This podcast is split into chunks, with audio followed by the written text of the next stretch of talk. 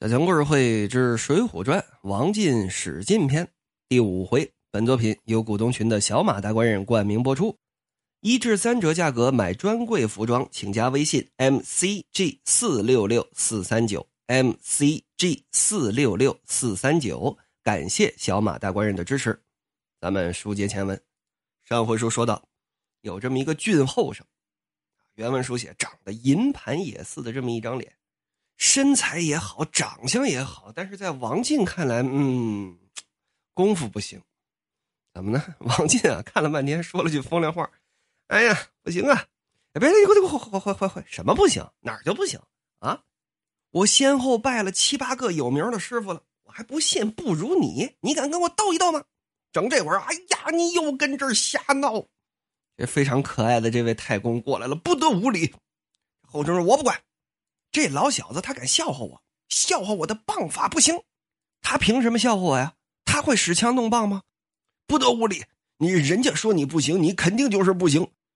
一扭头，哎呀，客官，莫不然会使枪棒啊？颇晓得些，不客气啊，一点都不客气啊，颇晓得些，我很懂得一些武术，不是懂，是很懂，那是相当懂。敢问掌上？长长者啊，敢问掌上，这后生是宅上何人啊？哎呀，是老汉的儿子哦。既然是宅内的小官人，若爱学识，小人点拨他端正如何？你看王进之前很客气，但到了这个地方，自己不能客气。怎么呢？老头对你们娘俩这么好，你这恩情没法报。那没有办法报答这老头人家又不差钱对不对？那怎么办呢？点拨点拨他儿子，所以这个时候反而要摆这么一个高姿态，而且自己确实有能耐。哦，是啊，你看这可倒好，这可倒好，快快快快，儿子还不赶紧跪下给师傅磕头？我不磕，什么什么我就给他磕头啊！阿爹，休听这厮跟这胡说，若他赢得我这条棒，我就拜他为师。王进这个人脾气可真不怂啊！你看客气时候很客气，这会儿说硬话真敢说。说小官人若是不当村时，较量一棒耍子。说行啊，那你要没什么事儿，少爷啊，小官人是吧？少爷要是没什么事儿，咱玩玩啊。嘿，就见这后生咔往后一个后空翻，就在这空地当中，可就耍开了花活了，一条棒使得风车也似的转。你来。你来，怕的不算好汉。哼哼哼哼，王进就跟这笑，也不动手。太公说：“这个你别让我儿子跟那干耗电呢，我儿子跟那空转着也不是个事儿，是吧？这个客官呢，若是肯教小顽之时，啊，顽童的顽，说我这淘气的儿子，若是肯教犬子啊，使一棒何妨？哎，太公啊。”唯恐冲撞了令郎时须不好看，我把他打了，你心疼了。我是好心，到时候反倒落埋怨。当家庭教师就这点最难，是什么呢？你教你好好教，不好好教这孩子，好好教这孩子就难免啊要批评这孩子，要管这孩子。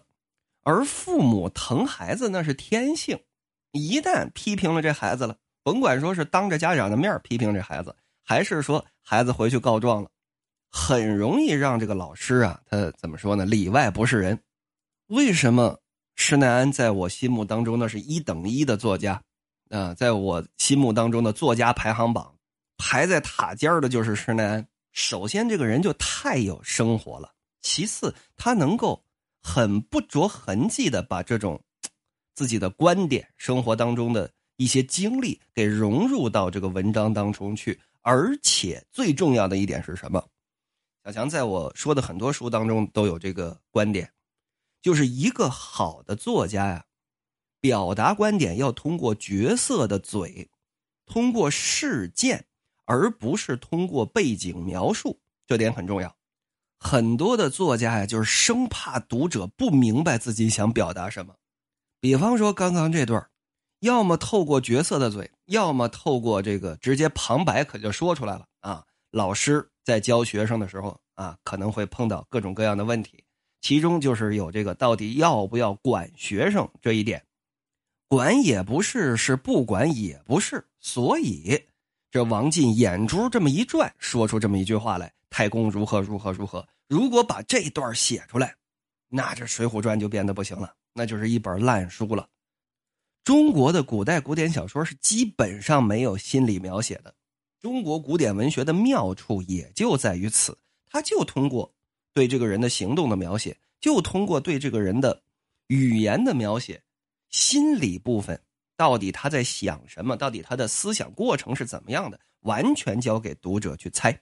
那没有办法写心理描写怎么办呢？就只能通过别人的嘴来佐证某些事情。比方说《三国演义》当中。啊，刘备好，刘备妙啊，刘备呱呱叫。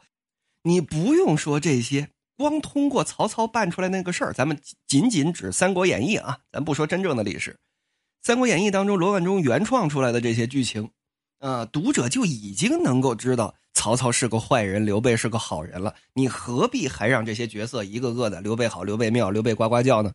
这是一种什么样的表现？就是典型的作者心里头没底的表现。这也就是为什么《水浒传》的后五十回文风跟前七十回完全不同，一下子就变成了罗贯中的那种十万人看俩人打架的那种书了。那有人就说了：“小强，你这是属于捧一个砸一个呀？那那如果罗贯中真像你说的那么不堪，人《三国演义》怎么进的四大名著啊？”每个作家都有长处有短处，我不是说捧一个砸一个。首先，罗贯中确实不如施耐庵。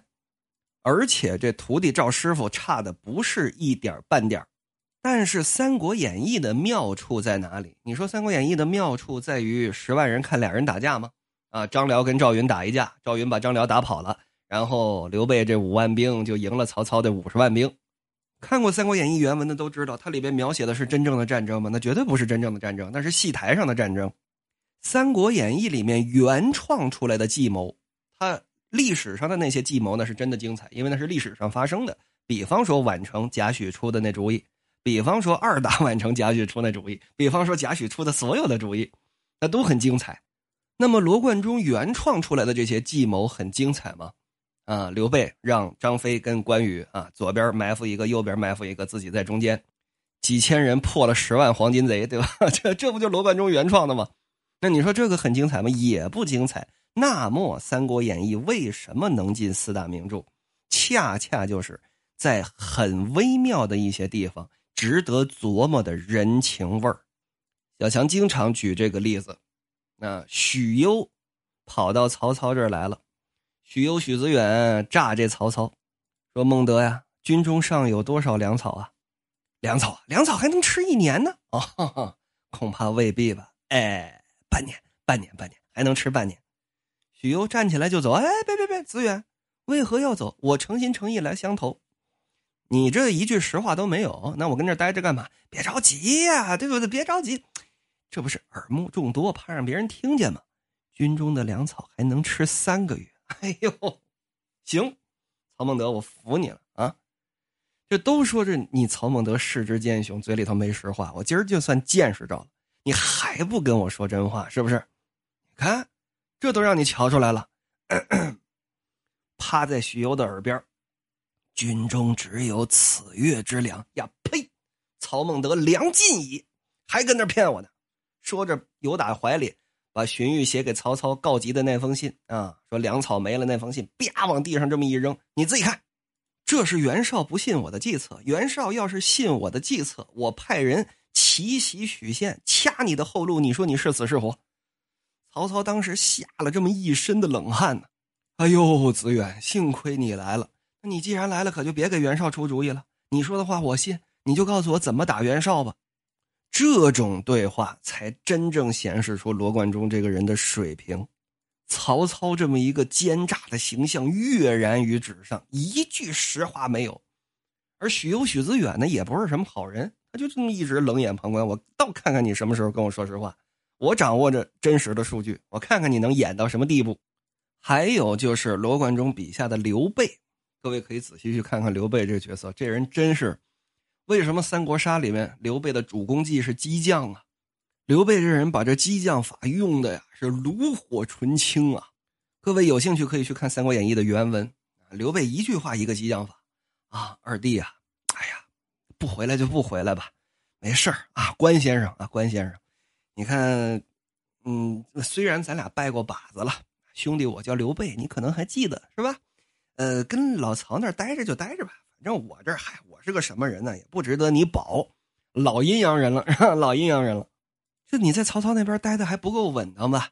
这样吧，我把我这脑袋砍下来啊，然后让人呢送到许昌去，呃，以全关先生在曹操那边升官发财。哎呀，把这关羽给激的呀，哥呀，我不是这种人呢。激张飞的时候也是，啊，你要是嫌冷，就别跟我一块去找诸葛亮去，是不是怕冷？怕冷你回去。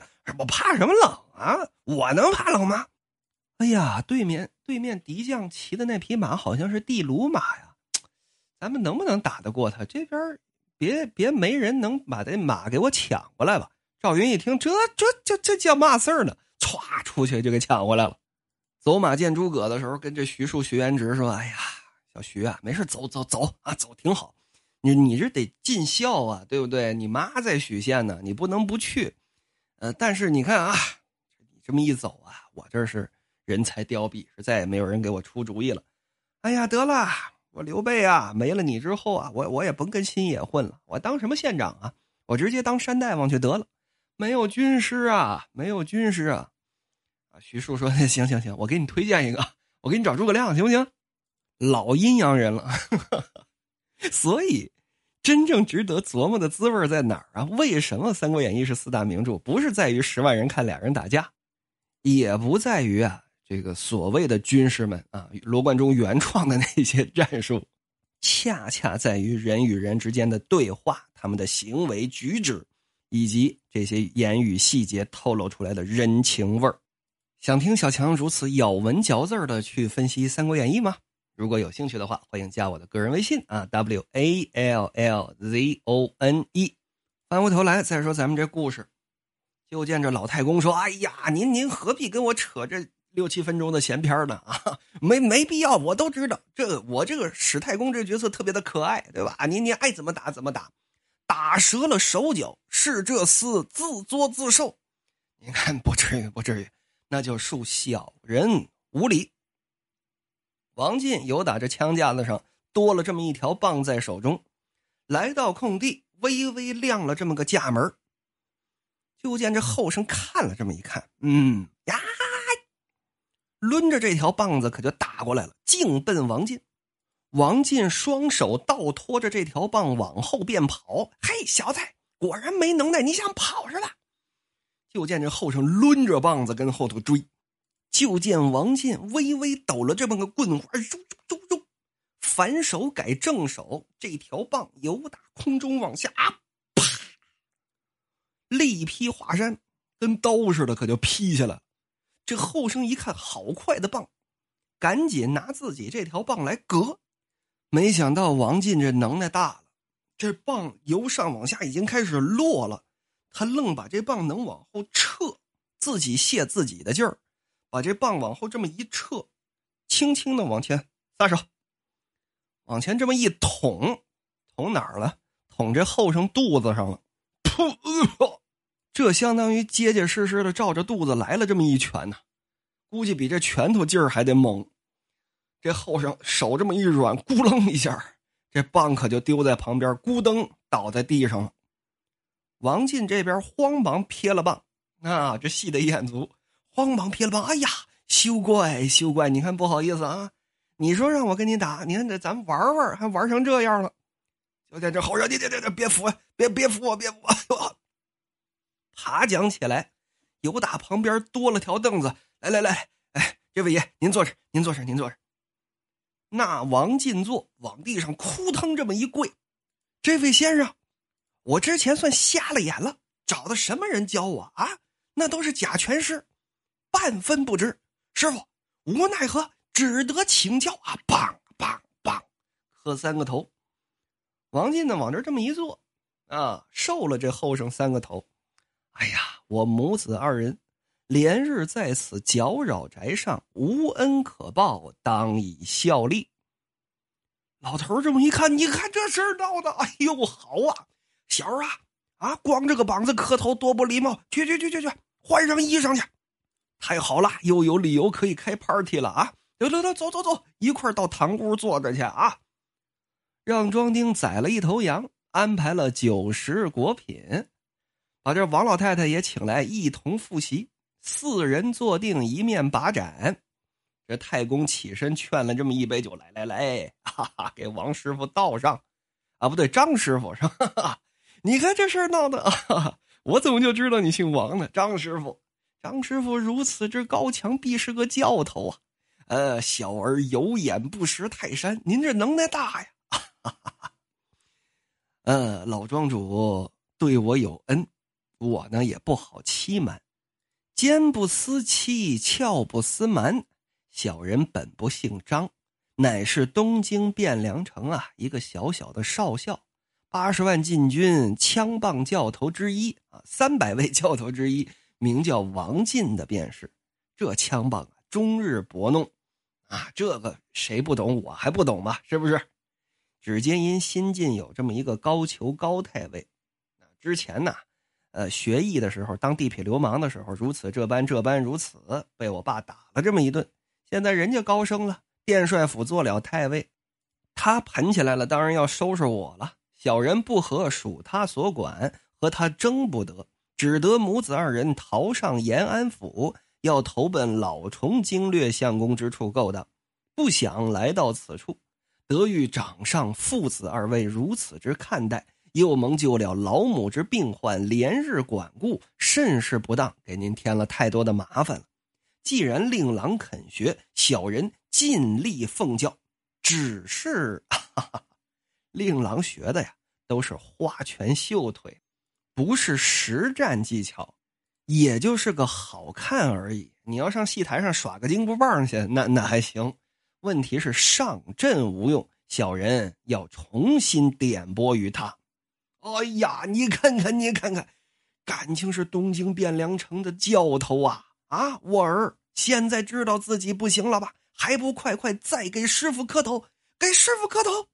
这少爷也随他爸，性子特别的耿直啊，也很可爱，往地上这么一跪，梆梆梆又磕三个头。呵，正是这好为师患复虚名，心服应难以力争，只有胸中真本事。能令顽劣拜先生，好，好，好，快快起来，快快起来！你看，我跟你们这儿住了半个月了，是吧？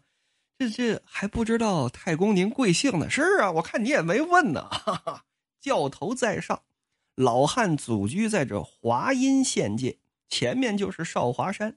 这村啊叫史家村三四百户人啊，这村可不小，都姓史。老汉的儿子从小不务农业，只爱着刺枪使棒。哎呀，他妈管不了他，气死了。老汉只得随他的性子，不知花了多少钱呐，找师傅教他。你看看，他又觉得自己不够帅，找高手匠人呐，给他刺了这么一身花连肩、臂、胸膛共有这么九条龙。我们当地人呢，爱起外号，都管他叫九纹龙史进。教头今天既到了这儿，一发就成全了这孩子吧。老汉自当重重酬谢。哎呀，太公放心，既然如此说，小人一发教了令郎方去，我把他全教会了，教了他满身的能耐。到时候这《水浒传》后文书史进大闹少华山，精彩书目。可就来了。书至此处，本节目由股东群的小马大官人冠名播出。大牌剪标原单正品服装，一到三折价格就可以让您买到专柜几千上万的高品质服装。可走闲鱼转转担保交易，不满意无理由包退包换，让您没有后顾之忧。有兴趣请加微信 m c g 四六六四三九 m c g 四六六四三九。感谢小马大官人的冠名，我们下期再见，么么哒。